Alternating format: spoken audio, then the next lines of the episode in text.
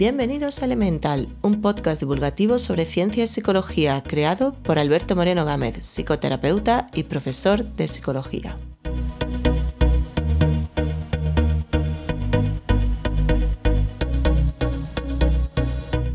Bienvenidos a Elemental, episodio número 14, y hoy hago una mezcla extraña, eh, bueno, pues porque hablo sobre supersticiones y ciencia. Y estaba pensando además que tendría que haber dejado este tema para el episodio número 13, por aquello de los números, pero estamos en el 14 y bueno, eh, pensando en esto de mezclar eh, asuntos que parecen poco científicos, me parece en realidad que son de los que más llaman la atención eh, cuando leemos o escuchamos algo sobre ciencia. Es el pensamiento mágico, como se suele denominar en psicología, que incluye todo tipo de supersticiones, rituales y creencias místicas sobre el universo, pero también sobre lo que nos rodea en el día a día.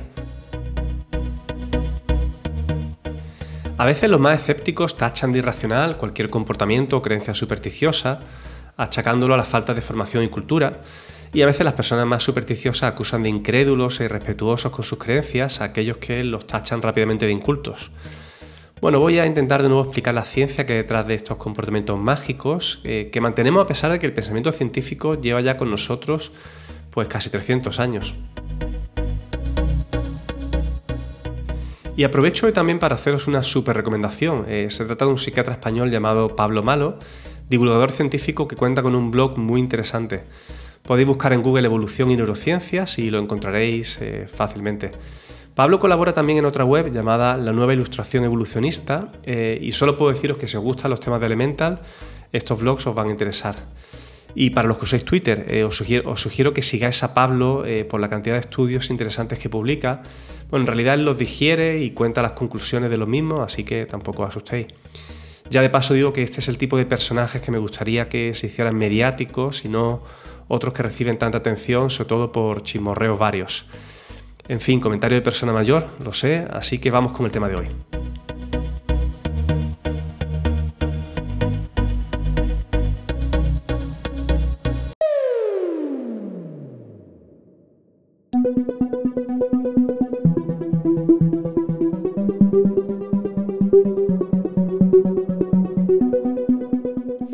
Año 2019, eh, a pesar de todos los problemas que siguen existiendo en nuestra civilización, podemos estar de acuerdo en que ya no vivimos tan rodeados de misticismo, ni hablamos del dios sol, ni de la fuerza de la naturaleza como algo divino.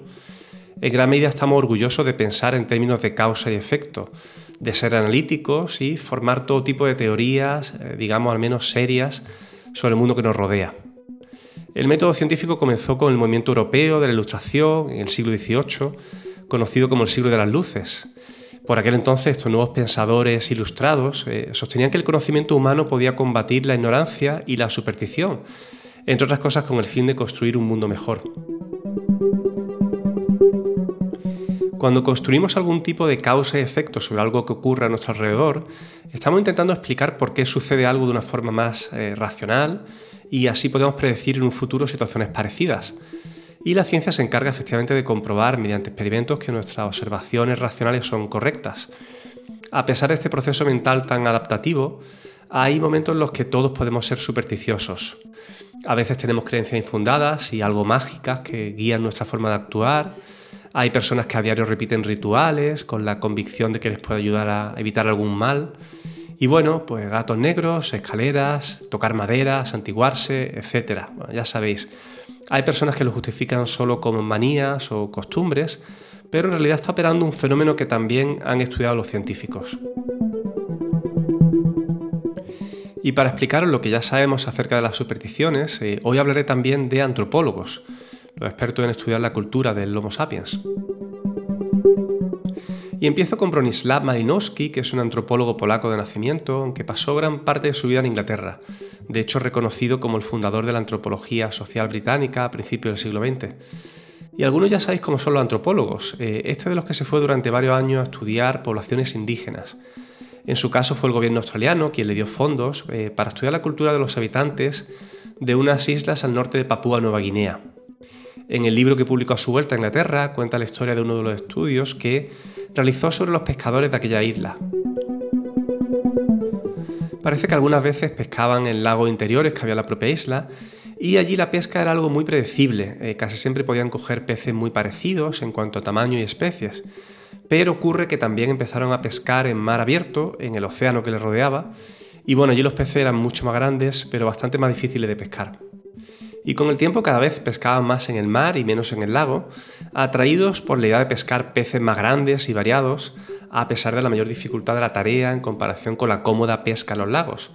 Así es como Malinowski observó que los indígenas fueron desarrollando poco a poco todo tipo de supersticiones, eh, sobre todo rituales que llevaban a cabo durante la pesca, pero también cánticos para atraer a los peces e incluso lo que consideraban hechizos mágicos. Así que las circunstancias, eh, sobre todo el resultado incierto de la pesca, fueron las que determinaron que desarrollaran todo ese conjunto de pensamientos mágicos alrededor de la pesca. Podríamos pensar que esto de las supersticiones es un tipo de mecanismo adaptativo que solo ocurre en humanos, pero no es así. Eh, esta tendencia a emplear los rituales eh, como forma de manejar situaciones inciertas también parece que se dan animales. Coincide que justo casi a la vez que Malinowski publicaba sus resultados, Skinner, el conocido psicólogo conductista americano, eh, ofreció resultados parecidos experimentando con palomas.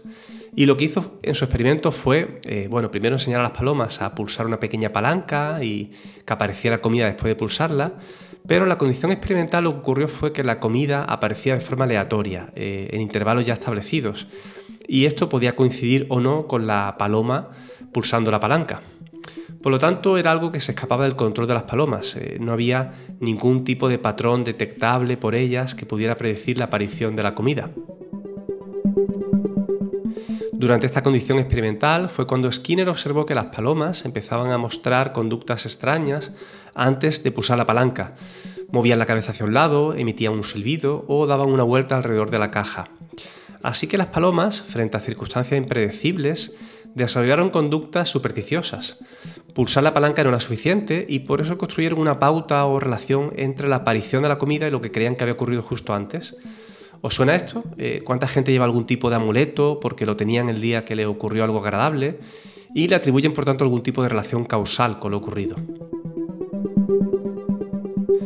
Sin embargo, ya sabemos que estas construcciones causales y supersticiosas que hacemos no, no, son ni mucho menos efectivas ni predicen que algo vuelva a ocurrir. Ni los rituales de los pescadores, ni los movimientos de las palomas, ni los amuletos que llevemos con nosotros. Y a pesar de ello, estas conductas y creencias se mantienen, en gran medida porque buscamos patrones desesperadamente en el mundo que nos rodea. Eh, no poder predecir en absoluto qué viene a continuación nos genera un alto nivel de ansiedad e incertidumbre. Así que igualmente creamos relaciones entre cosas que podemos hacer y que dependen de nosotros y algún evento externo con poca probabilidad de que ocurra.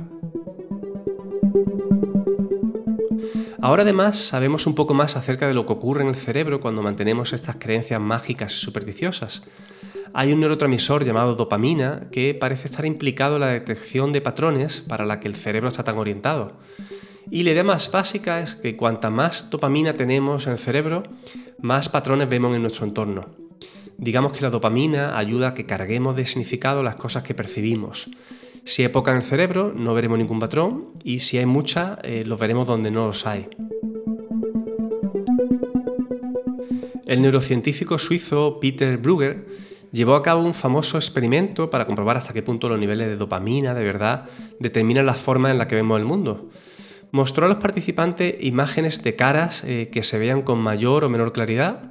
Algunas eran fácilmente reconocibles y otras estaban tan degradadas que era casi imposible distinguir ningún rasgo facial. Entre los participantes en el experimento había personas con creencias religiosas y también en lo paranormal, y otras habían reconocido ser más escépticas.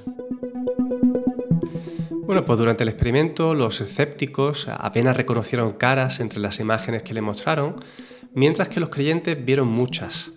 En otra prueba posterior con los mismos participantes, eh, la mitad de los escépticos recibieron sin saberlo una dosis de un medicamento llamado L-Dopa, que es el precursor metabólico de la dopamina. Con el subidón de dopamina que les provocó el medicamento, vieron muchas más imágenes que los participantes más escépticos que no recibieron medicación. Según el grupo de investigación de Brugger, eh, esto es una prueba de que al elevar los niveles de dopamina eh, aumenta la detección de patrones en nuestro entorno. Y parece que lo mismo ocurre en el sentido opuesto. Eh, si nos enfrentamos a una situación muy impredecible, en la que no tenemos referentes ni podemos anticipar lo que va a ocurrir, Nuestro cerebro eleva los niveles de dopamina para poder detectar patrones que nos permitan elaborar teorías causa-efecto y así poder tener más sensación de control del entorno. Y en estas situaciones es donde especialmente surgen las supersticiones. Así que ante un estado de confusión mental e incertidumbre, desarrollamos el pensamiento mágico como mecanismo de adaptación. La superstición se mantiene por la creencia de que podemos influir en el resultado de las cosas y a veces parece que necesitamos sentir una gran sensación de control. Y bueno, las supersticiones también tienen por supuesto un fuerte componente cultural. Eh, hay lugares en los que el pensamiento mágico está tan afianzado que ha pasado a formar parte de manera generalizada del sistema de creencia de sus habitantes. En este caso, ya no se trataría de generar supersticiones como forma de lidiar con una situación en la que no controlamos el resultado, sino más bien como un filtro eh, con el que explicamos gran parte de nuestras vivencias. En este punto es donde más problemas veo, eh, sobre todo por todas las pseudociencias que se aprovechan de este mecanismo adaptativo. La astrología, los horóscopos, la adivinación, el tarot, la cartomancia, el reiki, todas generan un, cuerpo de conocimiento, eh, recopilan gran cantidad de creencias supersticiosas y lo ofrecen de nuevo como un producto o servicio con el que ganar dinero. En muchas ocasiones, además, las personas más proclives a ser engañadas son las que sienten que su futuro es incierto y quieren controlar el resultado de los acontecimientos, eh, como explicaba antes. Estas son, en definitiva, algunos de los peligros que presenta el pensamiento mágico. Pero bueno, yo sugiero que nos quedemos con el valor adaptativo que en ocasiones puede tener. Posiblemente todavía quede mucho por avanzar en cuanto a pensamiento científico y puede que la superstición y el pensamiento mágico estén siempre con nosotros. Acordémonos que nuestra biología, nuestra genética evoluciona muy lentamente y de hecho es prácticamente igual que, la del Homo sapiens de hace miles de años. Para mí lo más interesante de todo esto es al menos entender eh, que hay ocasiones en las que todos podemos eh, construir este tipo de ideas supersticiosas y que hay un sentido eh, adaptativo y evolutivo eh, por el cual se mantienen este tipo de creencias.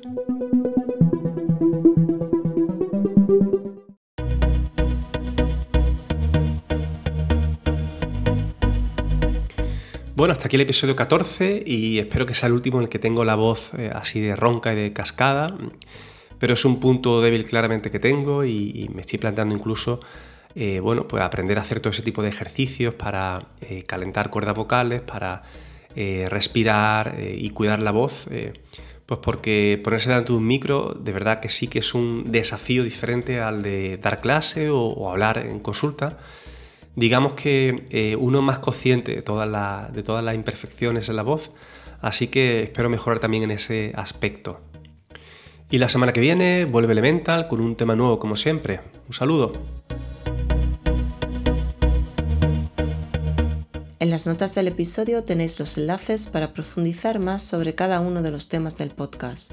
Podéis dejar comentarios y sugerencias en las redes sociales y en la web albertomg.com tenéis toda la información y el blog con todos los artículos que se publican sobre los temas de cada episodio.